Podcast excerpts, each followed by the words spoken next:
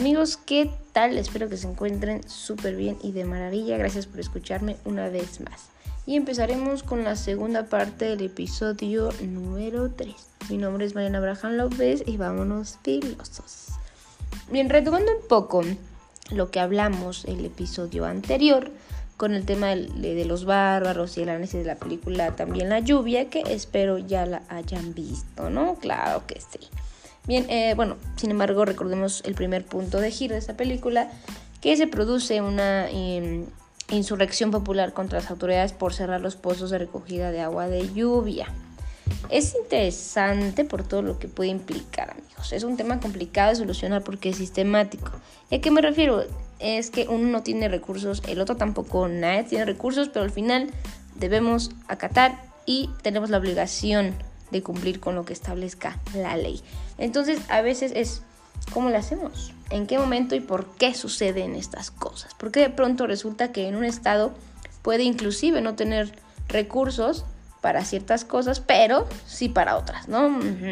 Hay un tema por ahí de, de, conveniencia, pero bueno. Y que tengas que evidentemente tomar otras medidas por falta de, de esos recursos. Entonces, ¿dónde está la lógica? ¿No? Eh, no, no, nos hemos preguntado por qué los países pobres son pobres. O sea, ¿será porque no quieren, no quieren crecer? Este, o porque las circunstancias hayan sido meramente un accidente. O sea, ¿qué hacen que los países pobres sean pobres?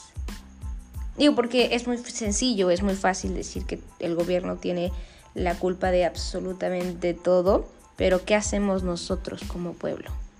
¿Qué hacemos? Es una pregunta que me gustaría que también ustedes se la planteen, este, se la respondan en sus casitas o donde, donde se encuentren, la analicen y después podamos compartir estas ideas, porque es un, es un buen tema, es una buena pregunta.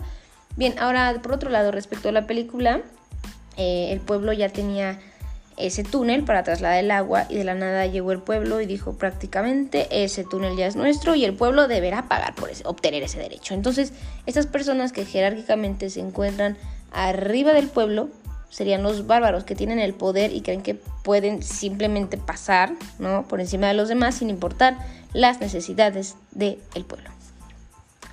Eh, bien, pensemos aquellas personas que pueden obtener ese cierto poder, un cierto poder. ¿Qué pasa cuando todo esto se puede manifestar, por ejemplo, en alguna reforma o ley y que de pronto la manera más directa para diferenciar entre la ley y la justicia, que la justicia también podemos ponerlo entre paréntesis, es cuando debemos analizar si cumplir la ley es suficiente o no. Claro, más adelante explicaremos qué es la ley, la relación entre la ley y la justicia, ¿no? etcétera, pero de entrada se plantean muchas cuestiones, amigos. Por ejemplo, en los últimos años en México ha habido muchas manifestaciones, eh, movimientos sociales, ¿no? Como bien sabemos. Basta con que se rompa, amigos, una ley para que algo sea injusto. ¿O qué pasa cuando la ley está construida para beneficiar únicamente a ciertos grupos? Y que no necesariamente la ley responde a una pretensión de universalidad, ¿no? Estos que están fuera de la ley estarían relegados o legítimamente perseguidos, pero hay que analizar si a veces basta con simplemente redactar la ley. Digo, porque dentro de todo este, todo este ámbito, vaya, eh, redactar la ley creo que es de pues, los actos más sencillos, ¿no? En comparación a aplicar la ley, va, ahí está el tema, ¿no? Pero bien amigos, espero que les haya gustado este episodio. Hay distintas preguntas que me gustaría que también ustedes las analicen. Es un tema muy interesante y muy importante. Muchas gracias por escucharme. Nuevamente se los agradezco por segunda vez. Y nos vemos el día de mañana para un episodio nuevo. Adiós.